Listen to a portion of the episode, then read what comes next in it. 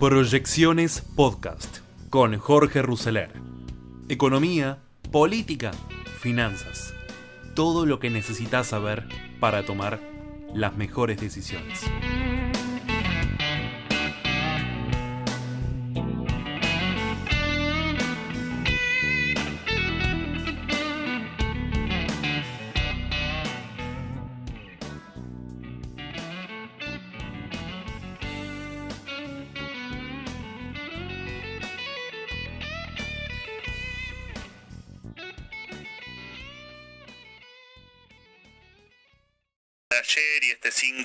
5,1% de inflación? Mi impresión es que es más de lo mismo, ¿no? O sea, esperar con esta política económica de profundos desequilibrios económicos de todo tipo, en lo que hace a, la inflación siguiendo el error o horror de la política del gobierno que piensa que va a solucionar este tema inflacionario con declaraciones del ministro de Economía y con la hipótesis que el efecto la política monetaria no afecta el exceso monetario, no afecta la inflación, han dicho de otro modo que la inflación no es un tema monetario, sino que es un tema de formación de precios y entonces aparecen los precios justos, los precios cuidados, toda esta parafernalia disparatada.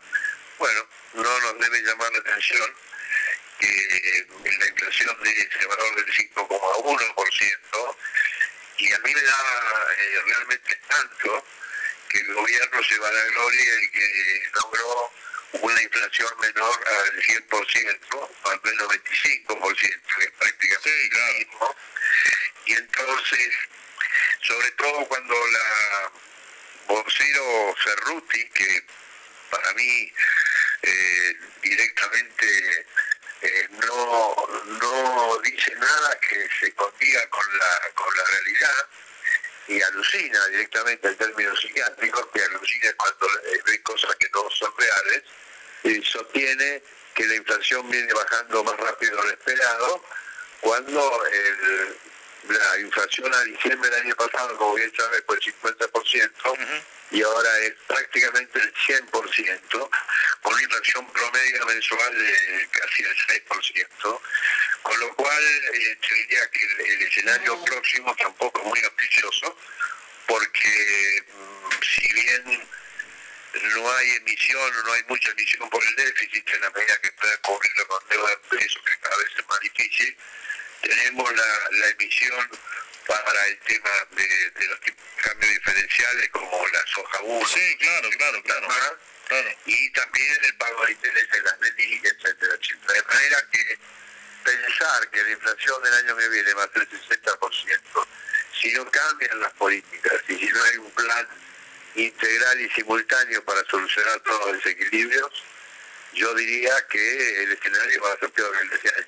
Ahora, Luis, em, ayer justamente hablé con un funcionario. Le, quiero hacer dos comentarios para que intentemos, o que usted me, intente contar qué es lo que espera para este año, porque ayer hablé con un funcionario muy cercano al Ministerio de Economía y realmente están creídos que la eh, eh, situación económica la tienen bajo control, que Sergio Massa tiene la situación económica bajo control en términos, por supuesto, de que la inflación este año sea del 60%. Y por el otro lado, hace tres o cuatro semanas, entrevisté aquí a, Rubinstein, a Gabriel Rubinstein, le pregunté por el problema del Banco Central, las LELIX, los pases y toda esta bola que se está haciendo, y le dije si lo desvelaba, y me respondió que no, que en realidad eso se ajusta más o menos a la par de la inflación y que, que bueno, que en definitiva con un poco de crecimiento económico sube un poco la demanda de dinero y que en definitiva no es un problema central en lo que respecta al impacto en la inflación.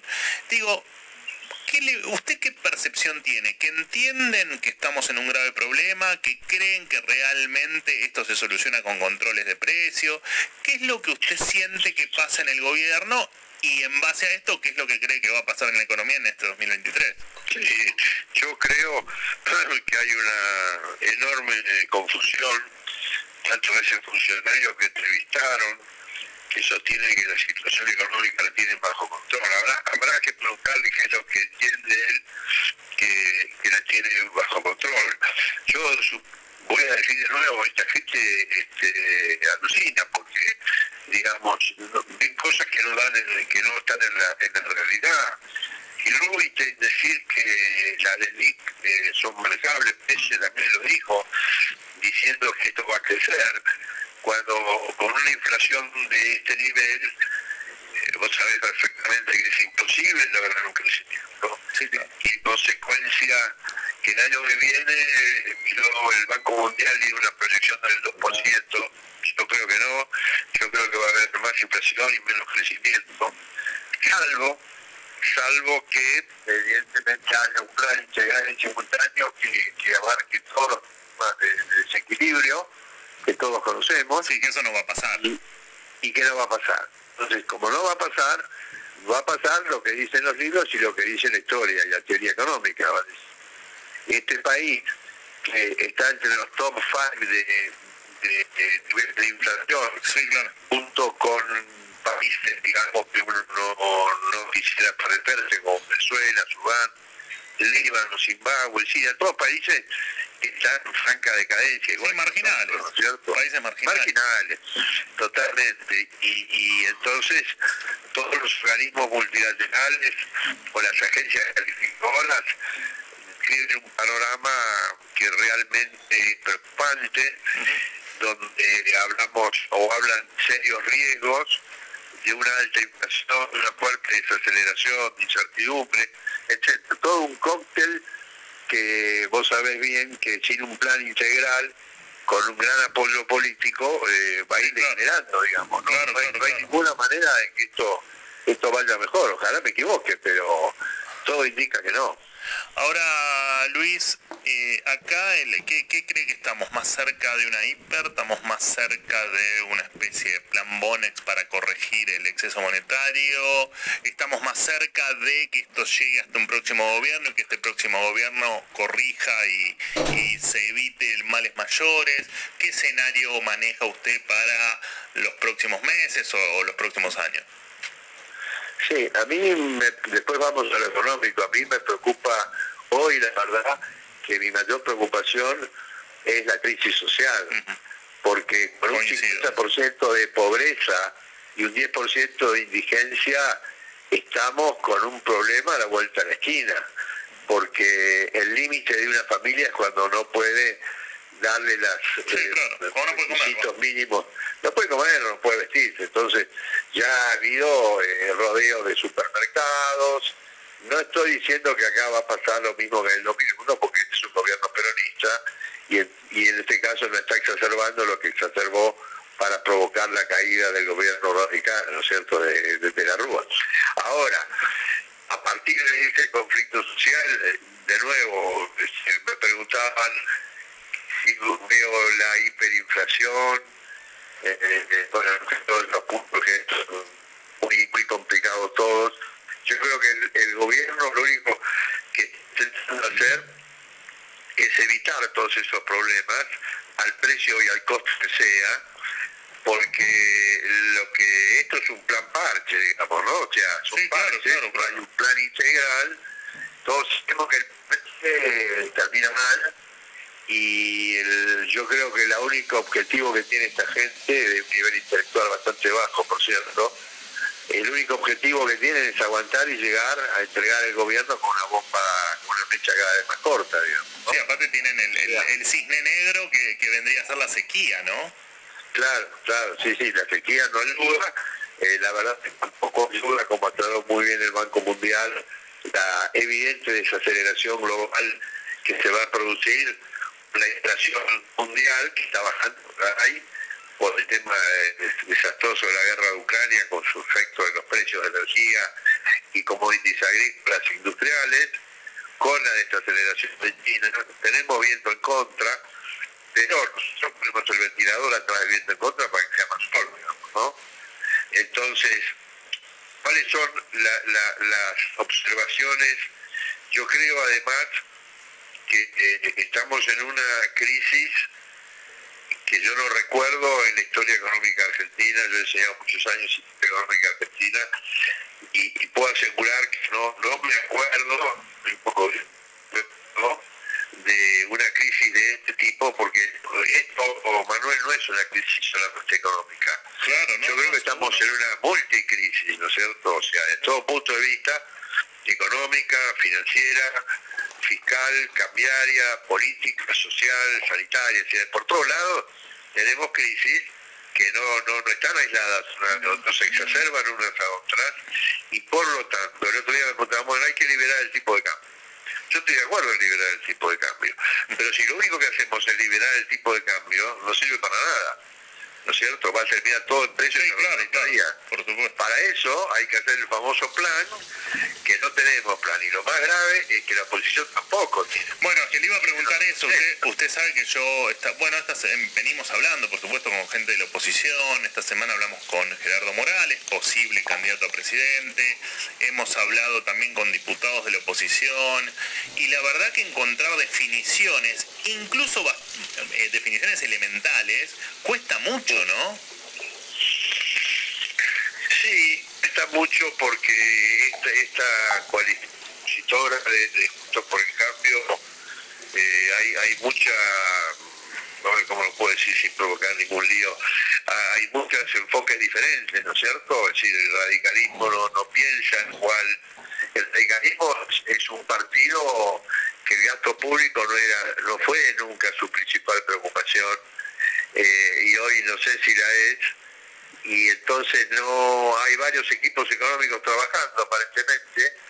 Eh, yo creo que tampoco hacer un plan para solucionar esto, por lo menos para ponerlo en un paper, no, no es un trabajo de un año, ni mucho menos, ¿no? No, claro. Ahora, de ahí a implementarlo, sí, estoy de acuerdo que es otra cosa, pero por lo menos para sentar la mesa es que con 10 con ¿no? no, no se necesita más de lo, de lo que hay que hacer, hay que listar, digamos, todos los problemas.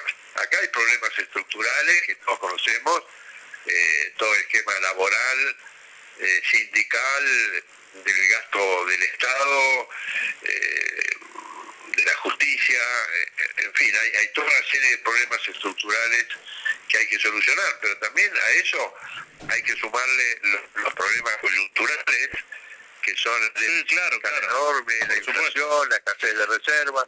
Ahora Luis, el, en el 2015 yo recuerdo, o, al menos el análisis que uno hace, no es que recuerdo, pero el análisis que uno hace es que la expectativa del cambio de gobierno y el gobierno que asumió en aquel momento Mauricio Macri y su equipo, eh, esa expectativa hizo que bueno, que se vuelva a los mercados internacionales, que se empiece a crecer. Después todo terminó mal, terminó en un 2000, en abril del 2018 donde todo se despedazó. Pero acá ¿Usted cree que ahora la expectativa también nos va a jugar a favor o cree que la, experiencia que tenemos va a hacer que la expectativa en este, en este año electoral no sirva para nada y que efectivamente los pingos se vean en la cancha?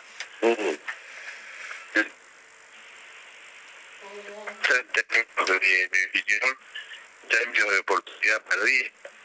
Recordemos que eh, eh los gobiernos enfrentan estas situaciones tienen que actuar en los primeros 180 días, eh, enumerar todas las acciones en concreto. Lo único concreto fue, se acuerda, que iba a venir la primavera de los dólares, de los verdes, y entonces el por entonces ministro de Economía dijo, no toquemos el gasto público, total con el crecimiento, lo cubrimos. El gasto público eh, va, va a perder su importancia relativa. Este fue un error tremendo que después desencadenó todo lo demás, un banco central demasiado ortodoxo o demasiado atado a, los objetivos de inflación en un, paper, digamos.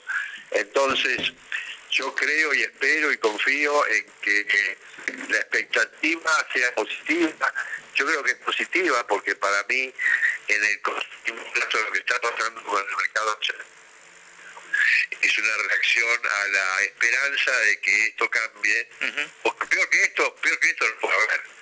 Entonces, si viene un gobierno como uno espera que eh, la oposición bien informada, pro mercado, gane las elecciones y tome el poder, bueno, yo creo y espero que la experiencia del caso o de nuestra expectativa, bueno, se si no, si no se perderá otra oportunidad, lo que pasa que cada cada oportunidad que se pierda de esto salimos de escalón cada vez más bajo. Sí, sí, la pagamos con pobreza, con miseria, con, con atraso. Sí, claro, sí, sí, totalmente, claro. totalmente. AM630, todo lo que pasa, todo el día.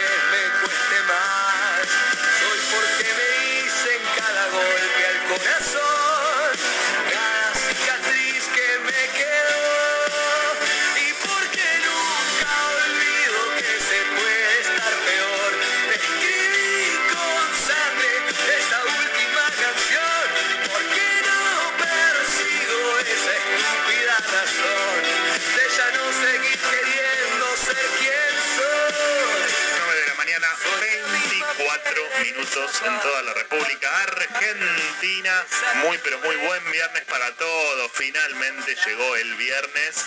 Así que aquí estamos en este Cristina sin vueltas, arrancando este último día de la semana.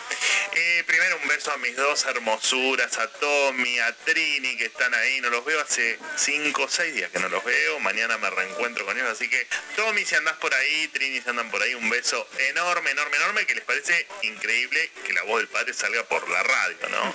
Y les parece más increíble aún cuando me ven en la tele, porque dicen, bueno, si papi puede estar acá, ¿por qué no puede estar acá Mickey? O ¿por qué no puede estar acá eh, los papatrones? comparan con Mickey. Entonces dice, claro. Chao, sí. papá, que venga Mickey. Ay, qué lindo que son los nenes, así que un besote, un besote para los dos, bueno, y para, para Betina, mi mujer que anda por ahí a- a- eh, aguantando el aguantando el trajín del, del día a día, pero disfrutando mucho del sol ahí en la, en la costa atlántica. Nancy, querida, ¿cómo andás? Buen día. ¿Cómo va? Buen día. ¿Qué decís, Mickey? Bien, Digo, feliz Manu. porque acabo de recuperar el retorno. Apareció Ah, técnica ahí, mira, técnica, da- mete dedo y arregla Hola, todo. Pikachu. Técnica es impresionante, lo Hola, de técnica es impresionante. ¿Cómo andás? Bien, todo bien, todo bien. ¿Bien? ¿Contenta Sí. que es viernes? Sí. Mañana trabajamos. así Bueno, pero vos siempre bien. me decís que los jueves son El jueves es el peor día, no sé por qué históricamente de toda mi vida, No. el jueves es el peor día, es el que estoy más cansada, el que arrastro el trajín de la semana, el viernes como que, uff, aflojo un poco. Doctor Sin, ¿cómo le va? ¿Cómo andan? Buenos días, ¿cómo están ¿Qué todos? dice, Doc? Bien. Bien, yo pasaba por acá, virus entré, y, hizo y en- encima escuché sonido, así que debo, ser, debo ser una radio. Dijo, esto es lo mío. Esto es lo mío, exactamente, acá estoy. Bueno, el teléfono para que la gente se comunique con nosotros, dale que me tengo que ir urgente al móvil. 11 50 26 8 6 30. Ahora sí, Juan Cruz Marote, buen día, ¿cómo estás? Allí con el accidente que hubo en la autopista 25 de mayo, impresionante. Juan, buen día. Buen día Manu para vos y para toda la mesa, el gusto de saludarlos. Así es, mañana trágica en la autopista 25 de mayo, dos personas, un hombre y una mujer, murieron atropellados en el carril del Metrobús eh, por una camioneta furgón que no transportaba pasajeros, iba solamente el conductor. Estas dos personas subieron caminando a la autopista producto de una discusión. Eh, el auto en el que venían todavía está en la autopista, sucedió eh, a altura Carabobo, eh, mano, el metrobús en este, en este horario es mano hacia el centro, ¿sí? Pero el auto está en la subida, mano a provincia, eh, también en la subida de Carabobo, estas dos personas eh, en plena subida decidieron bajarse del auto, eh, la chica en realidad primero, el producto de esta discusión de pareja, subió caminando, seguida por uno de los dos hombres que iban en ese auto, y al llegar al metrobús, este hombre la descansa, la intenta frenar, la quiere calmar.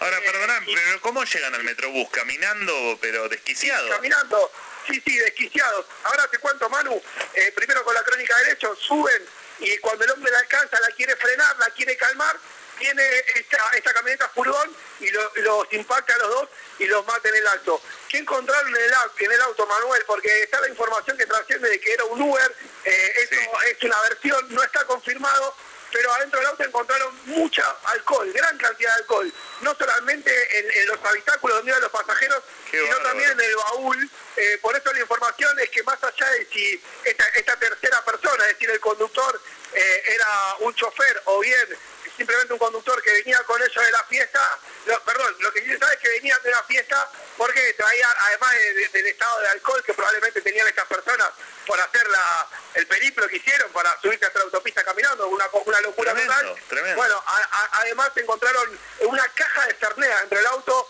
muchas botellas de alcohol y también de gaseosa. Pero bueno, lo cierto es que, eh, producto de esta pelea, la chica de- decidió subirse enajenada, enojada y seguramente fuera de sus cabales Sí. a la autopista y cuando cruzó todos los, los cuatro carriles que van mano hacia provincia, al llegar al Metrobús, eh, bueno, como dije recién, fue alcanzada por, por, por esta persona que tampoco está confirmado que, que sea su pareja eh, en cuanto a un vínculo sexoafectivo me refiero, eh, pero sí es, es- verdad que la alcanzó para calmarla y, y en este contexto... Cruzando también la autopista. Sí, sí, cruzando la autopista. El, el hombre iba detrás de ella.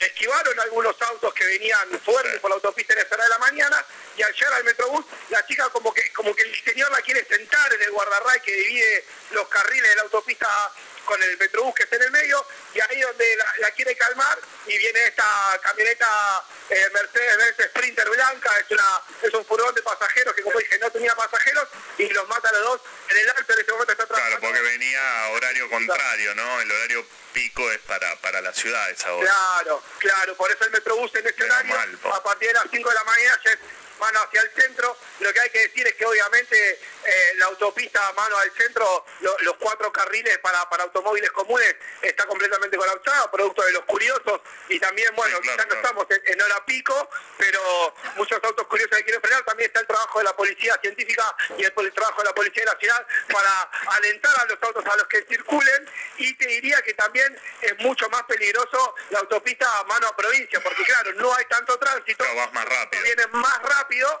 y cuando ven eh, la espectacularidad del hecho, están las dos carpas que, que tapan los cuerpos, eh, patrulleros, una camioneta de defensa civil, claro, los autos tienen alta velocidad frenan por curioso y eh, se escuchan algunas frenadas cada tanto. Bueno, Juan Cruz, eh, impresionante. La verdad que impresionante la locura de la gente y bueno, lamentablemente esta locura mañana muy trágica. con dos personas fallecidas. Te mandamos un abrazo y atentos, por supuesto, a cualquier novedad.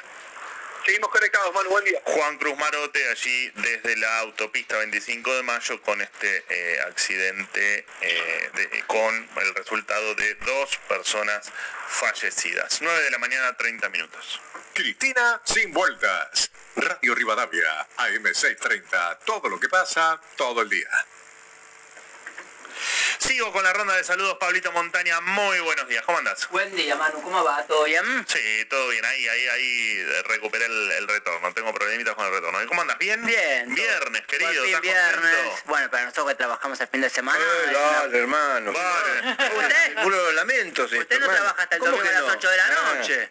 Ah. Tiene que, tiene, y mañana sale. Vamos a hacer un programa maravilloso. Sí, quejarse, hermoso. Mañana a las quejarse. 11 él ya tiene que estar acá. ¿Por qué yo a las 11? Usted también. Pero Yo la- estamos No, no, yo a las 5, no me hagas A las 5. ideas a ver. Yo el domingo a las 5 también. Son una menos 5, acá firme acá. para hacer el no va más de 13 a 15. Con bueno, muchas novedades, como eh, sí, seguro, seguro, seguro. Bueno, Pablito, después me, después me contás 9 de la mañana, 31 minutos.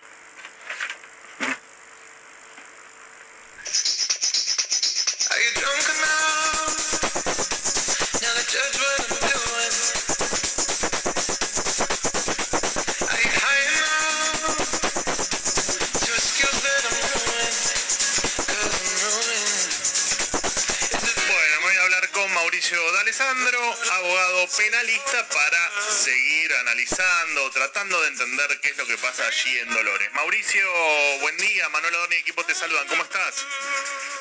Buenos días, Manuel, ¿cómo están ustedes? Bien, muy bien. Eh, acá siguiendo atentamente, por supuesto, el día a día, el minuto a minuto de lo que va pasando con el caso de los ocho rugbyers allí en Dolores. Eh, Mauricio, la, primera impresión en relación a la defensa, ¿crees que esta, eh, que esta estrategia es la correcta por parte del, del doctor que defiende a los, a los imputados?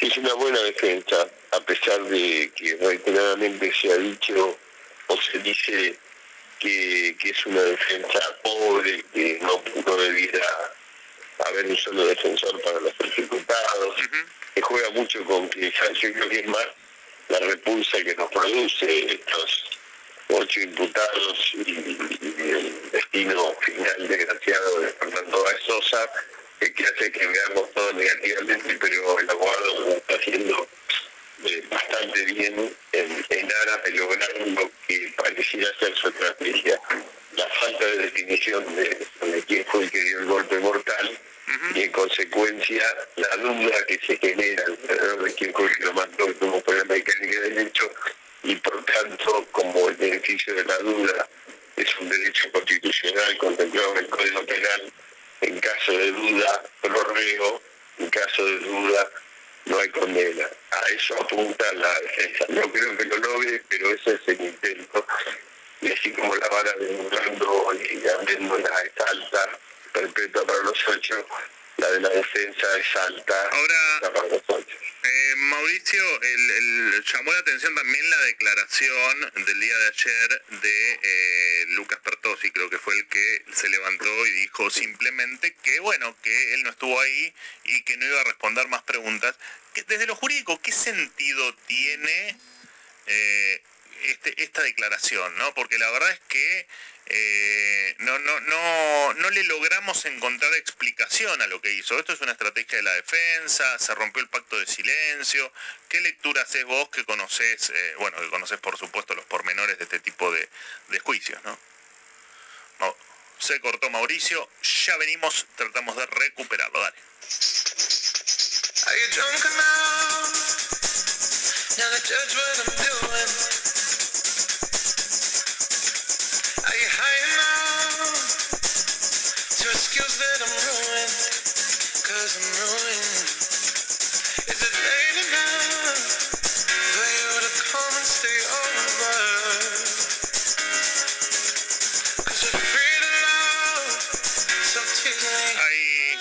Hemos recuperado a Mauricio de Alessandro. Mauricio, ¿nos escuchás?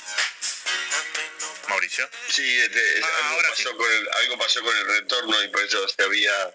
Yo, yo los escuchaba, pero muy lejos y no... no, no Sí, ahí te, ahí te empezamos a escuchar perfecto. También teníamos problemas para, para escucharte a vos. No, te preguntaba qué sentido tiene desde lo jurídico, si es que lo tiene, la declaración del rugby que Lucas, este chiquito Lucas Pertosi, que ayer eh, declaró simplemente que bueno, que él no estuvo ahí.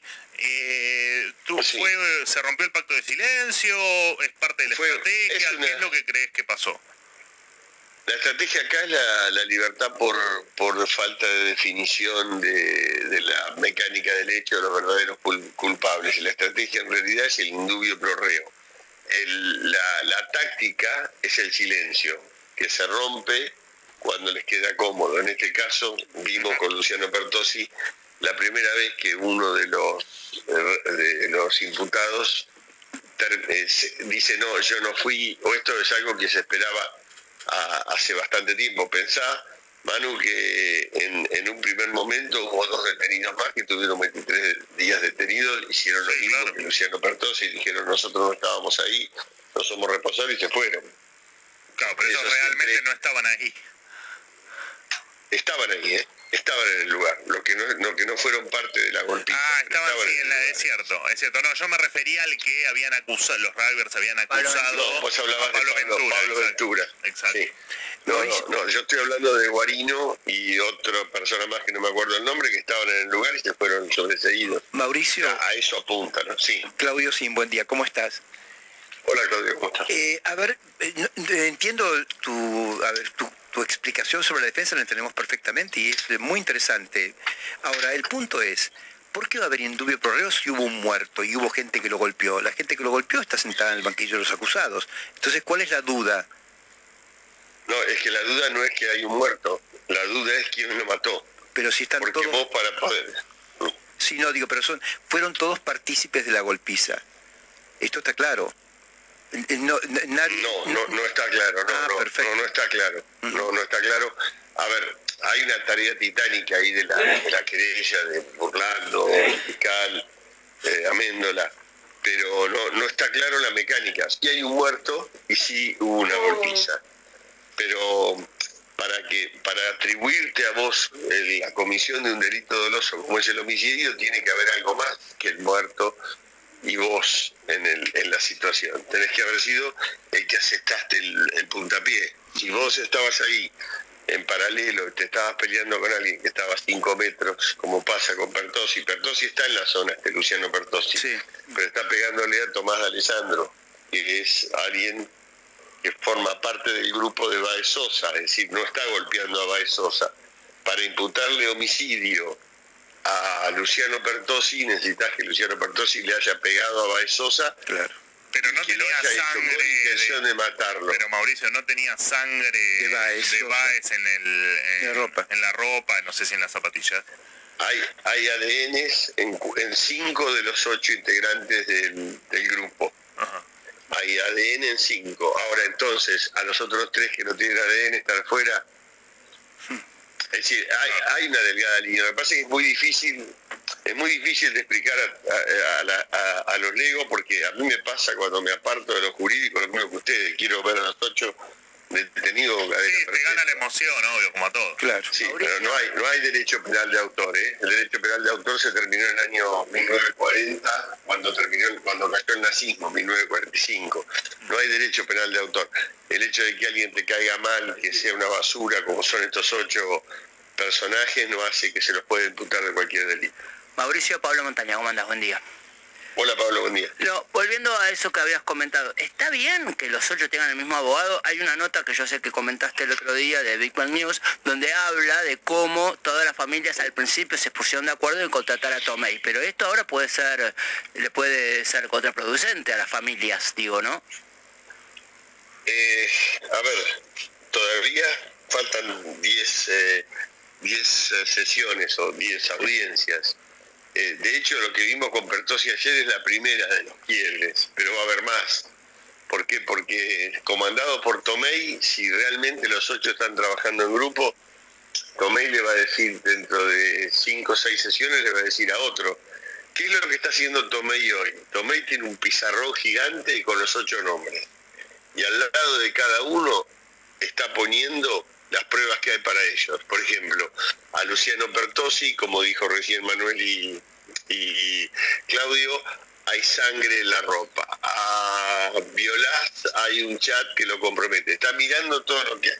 Una vez que tenga ese mapa de todo lo que hay, de toda la responsabilidad que hay, lo que va a hacer Tomei es empezar a despegar a cada uno. A uno lo va a hacer hablar y va a decir, miren, yo tengo sangre porque cuando volví me eh, agarré la ropa de Tomei y la llevé al lavadero. Claro. De, de- perdón, de, de Thompson, Sí, no de. Tomei, de Thompson. Es decir, cada uno va a encontrar una explicación y la va a dar para tratar de zafar. Es decir, que lo, le- lo que va a tratar, lo que está tratando la defensa es de que no se pueda saber exactamente cómo fue la mecánica del hecho y quién fue el que dio el golpe que lo mató, ¿no? Claro, porque acá me parece que lo de Pertosi pasa por una cuestión de que no se lo identifica la cara, no se le ve la cara en el video, en los videos, ¿no? Sí, ahí, no, lo, lo- es, es, este, es un poco peor. Los investigadores hacen el, el- agrandan las, las imágenes y la- los, los- los píxeles de cada una de las imágenes y van descartando. Este no porque tiene una camisa blanca, este no porque tiene un pantalón corto, este no porque tiene zapatillas negras y le quedan dos personas de los ocho. Cuando llegan al final de los ocho dicen para nosotros es Luciano Pertosi. Y ahí Pertosi, son tres los Pertosi para colmo, Ciro, Luciano y Lucas. Luciano Pertosi levanta la mano y dice quiero hablar. Silencio en la sala, todo el mundo se, se pone nervioso y el tipo dice yo no soy ese. Es decir, los investigadores tenían ocho, fueron descartando hasta que le quedaron dos. Cuando le quedaron dos, ya con cierta duda dijeron que era él. Él se metió en esa grieta, alentado seguramente por Tomé, y dijo, yo no soy. Para instalar esa duda en el tribunal, decirle al tribunal, mire, fíjese lo que está pasando, acá van descartando, de acuerdo a las zapatillas, cuando le quedan dos, me, me la quedan a mí, como si yo hubiese sido nada más que por una presunción, y eso no alcanza para condenar a una persona, porque en caso de duda, Claro. reo. Eh, Marcelo, eh, perdón, Mauricio, discúlpame. Mauricio, Sí. eh, a ver, ¿los imputados pueden haberse negado a una pericia psicológica? los imputados pueden negarse a cualquier cosa. Es decir, una pericia psicológica se puede hacer sin la intervención de la persona, sin que en base a análisis sobre la conducta que han desarrollado O, o los chats, pero digo, sí responder a test de Rocher o, o cuestiones que hagan Sí, se puede negar, sí. Se puede negar porque está dentro de la esfera de la defensa. Vos podés hacer todo lo que quieras para evitar que te condenen. Bien, entonces puede... También suena asqueroso. No, no, pero bueno, es el código de procedimiento. Ahora, digo, eh, puede, la semana que viene hay tanta expectativa cuando se, abren las pruebas, pero puede no haber pericia psicológica, está claro. Eh, sí, se, se puede hacer hay pericias psicológicas y psiquiátricas incluso de muertos, ¿no? Sí, sí, claro. pero, pero se puede hacer con otros elementos, pero sin el concurso de la persona. se van a negar. Se van a negar seguramente porque las pericias de esa gente le va a dar un desastre. Claro, obvio. Ese es el problema. Por, eso creo que Tomei le debe haber aconsejado no hacer ningún tipo de negarse a cualquier, cualquier tipo de pericia. La otra pregunta es, eh, la, a ver, la gente que practicó, los médicos que practicaron la autopsia, no definieron claramente cuál es la lesión que provoca la muerte. Hay múltiples lesiones cerebrales con múltiples hemorragias, con múltiples focos, sin fractura de cráneo, pero no pueden definir cuál es la lesión que finalmente lo mató, porque eh, médicamente eso es imposible. Aparentemente hay una lesión eh, en la base del cerebelo, en un lugar que es vital para el control de todos los órganos. Yo no tengo sí, más información que eso. Yo también la tengo. Eh, ahí hay una hemorragia en, el, en un centro que maneja los automatismos, el automatismo del corazón, el respiratorio, etcétera. Eso es, eso es probable que haya sido, pero no, no digo, lo que no pudieron establecer es la secuencia. De todas formas. No, y tampoco, tampoco quién fue que aceptó el golpe ese es el punto, que lo apagó. Ese es el punto. Eh, la, la versión que tengo sobre lo que dijo el perito fue que se apagó que lo apagaron. Es decir, como que tocaron un centro. Así es, así es. Que, apagó la vida de, Fernando Báez. no, se puede Mauricio, cuando es un caso, cuando hay un caso como este que tiene tanto, o que los, los acusados tienen tanto rechazo social, tanta condena social, ¿los jueces sienten determinada presión al momento de redactar la sentencia? Más allá de que por supuesto se tengan que mantener al margen ¿no? de esa presión, pero digo, ¿crees que va a influir la, la condena social que existe sobre los Rivers? Eh, los jueces están entrenados para eso. en el caso de los tribunales orales, una cosa es eh, decidir la libertad con presión social para el juez o el fiscal de primera instancia, porque ahí lo que hacen habitualmente, ante la presión social, el juez dice, yo lo dejo adentro que lo la Cámara. Esta es una frase, basta todo lo de los fiscales. Yo le tiro todo el Código Penal después que lo arregle la Cámara.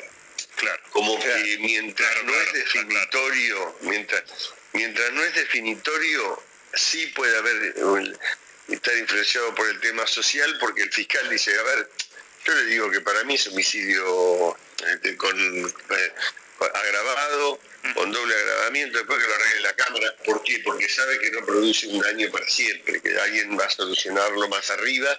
Y generalmente la Cámara, como son tres, tiene más espalda, ya pasó tiempo. Este caso es un tribunal oral. Los tribunales orales están entrenados para esto. Yo no, no veo que el tribunal oral, obviamente, eh, siempre hay una influencia sobre esto, pero alguna vez me lo dijo a mí un fiscal. Yo llevé a declarar, llevé a un padre que le habían violado a la hija de cinco años y le dije al fiscal, usted tiene una hija de cinco años, póngase en el lugar de mi, de mi cliente. Me miró y con todo el cariño del mundo me dijo, porque era un, alguien que yo conocía, me dijo, Mauricio, esto lo hacen, ya no hay ojo por ojo, diente por diente. Yo también, yo tengo una hija y todos los días veo esto, pero no, no me dejo llevar por eso, si no, no sería profesional yo creo que van a ser muy estrictos y ese es, también un riesgo, ¿no? Van a ser un, sí, muy estrictos para encontrar la mecánica de ley. Ahora, con esto te, libero, Mauricio, y, te agradezco desde ya por, por tu tiempo. ¿Cómo crees que termina todo esto? ¿Crees que terminan todos condenados? ¿Crees que terminan todos en perpetua? ¿Crees que solo los dos principales o los dos más comprometidos van a terminar con perpetua y el resto van a quedar con condenas más moderadas? ¿Qué es lo que pensás que va a pasar? Si hay tres o cuatro perpetuas, van a aplicar el artículo 45, que es la participación necesaria, y se la van a extender a los ocho. si logran probar, si burlando a Méndola y el fiscal logran, eh, García, logran probar el- la existencia de un plan predeterminado, es muy probable que, que vaya condena perpetua para todos. Pero para eso hay que terminar de probar el plan. Que hay un plan para golpearlo seguro. Que salen de Lib- Lebric dispuestos a golpearlo, esperan que se vaya la policía, lo golpean de atrás con alevosía y lo remata Thompson a patadas, de eso no cabe ninguna duda. Ese plan era para matar o era un plan para golpear. En la cabeza no- nuestra, perdón, en nuestra cabeza no cabe la posibilidad de que sea un plan que para alguien matar, se claro. junte para matar. Por, e- por eso también nos juega en contra, así como nos da tanta bronca estos tipos. eh, nosotros no, no concebimos en mente normales gente que quiera troncharle la vida a un, con, a un congénere de la misma edad. Pero, pero, pero, digámoslo, también Thompson le dice adentro te voy a matar. Y en cualquier pelea la gente le dice a otro- al otro te voy a matar, pero en poca la concreta. En este caso le dijo te voy a matar. Y lo concretó. Cruzó y lo mató. Con lo cual, a partir de ahí se puede desgranar ese plan del que habla Burlando. Mauricio, clarísimo. Mm, Muchas gracias por, por la comunicación y por, tu, y por tu tiempo. Te mandamos un abrazo grande. Abrazo Manuel, abrazo. Pablo. Mauricio de Alessandro, bueno, abogado penalista intentando analizar qué es lo que está pasando y qué es lo que va a pasar con el juicio a los ocho rugbyers. Doc. Mauricio acaba de, de- de darnos una clase de claridad en la explicación de los hechos que están ocurriendo en el, el juicio de Dolores. Esto, la verdad que estuvo buenísimo. Yo quiero sumarme a esa clase de claridad agregando eh, y pidiendo a, a quienes correspondan de los medios que no hablen de psicópatas, ni de perversos, ni de sociópatas. La patología que tienen estos chicos, este grupo, está perfectamente, mm, a ver, detallada y, y especificada como enfermedad en algo que se llama DSM-5. DSM-5 es un manual de psiquiatría de la Sociedad Americana de Psiquiatría que todos los psiquiatras del mundo, del mundo siguen porque es una especie de Biblia que te dice, este trastorno mental se llama de este modo. Y por favor, todos podemos llamarlo de este modo. Cuando aparecen estas cuatro cosas, podemos definir a esto como esta enfermedad y les ruego a todos los psiquiatras del mundo y a los psicólogos que por favor usen la misma terminología para que sepamos de qué estamos hablando. Sí, sí, para que sea universal. Claro, el concepto. para que el concepto sea universal. Ese es el DSM-5, que es la quinta edición de este manual, que es la Biblia para la psiquiatría y para los trastornos mentales. La Biblia. ¿eh? No hay alguien que pueda discutir la enumeración y la clasificación de trastornos mentales que están en el DSM-5. El DSM-5 eh, caracteriza a estos chicos, a este grupo, como trastornos de personalidad antisocial. Trastornos de personalidad antisocial. Son sociópatas. Son, tienen un trastorno de personalidad antisocial, caracterizado por indiferencia por el otro. Sí, claro. Murieron a palos. Más vale. Irritabilidad y agresividad. Peleas frecuentes. Impulsividad. Mentiras y engaños. Ahí las tenían todas. Desprecio por las consecuencias. Eso lo tienen todavía, evidentemente. ¿Te das cuenta que estos cinco puntos perfilan un trastorno mental? Sí, porque además yo le sumo algo a lo que usted No es dice. inimputable, La eh, por Dios. sensación que da es que fue Fernando el- el- el- la víctima, pero pudo haber sido cualquier otro Cualquiera. en cualquier otro momento. ¿Cuál fue el incidente que disparó te voy a matar?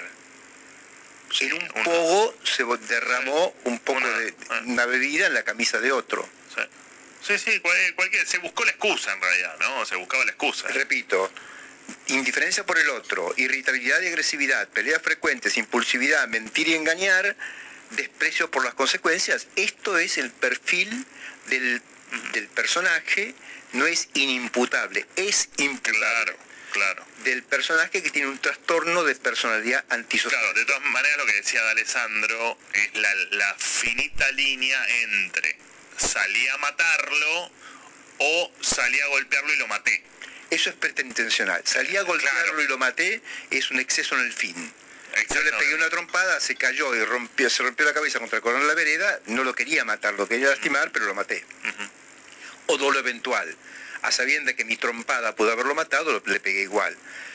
Esa es una alternativa que eh, eventualmente podría haber planteado la defensa, que no lo ha hecho. la defensa tomé y plan- hace un planteo, como dijo recién este, Mauricio, hace un planteo realmente brillante en términos de defensa. Brillante. Eh, si bien tiene frente a Burlando, Bueno, aparte un caso extremadamente complejo, ¿no? Absolutamente. Extremadamente complejo. Siete minutos para las 10 de la mañana, dale. Cristina sin vueltas. Radio Rivadavia, AM630. Todo lo que pasa, todo el día.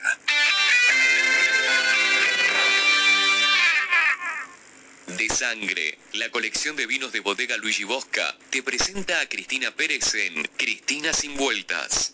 Llega un verano con mucha acción y vas a tener diversión asegurada. Cargando en Action Energy, podés llevarte un juego de tejos para jugar con tu familia o con esa familia que te hiciste hace 5 minutos en la playa. También hay paletas, cartas y frisbees. Vayas a donde vayas, este verano, pasa por Action Energy. Consulta bases, condiciones y estaciones adidas en actionenergy.com. Ya validaron su identidad más de un millón de titulares del programa Potenciar Trabajo. Extendimos el plazo por única vez hasta el 15 de enero. El trámite es gratuito y obligatorio para mantener la titularidad del programa. Entra a la aplicación Mi Argentina en la opción Mis Cobros. También podés acercarte con el celular a tu unidad de gestión o al centro de referencia del Ministerio de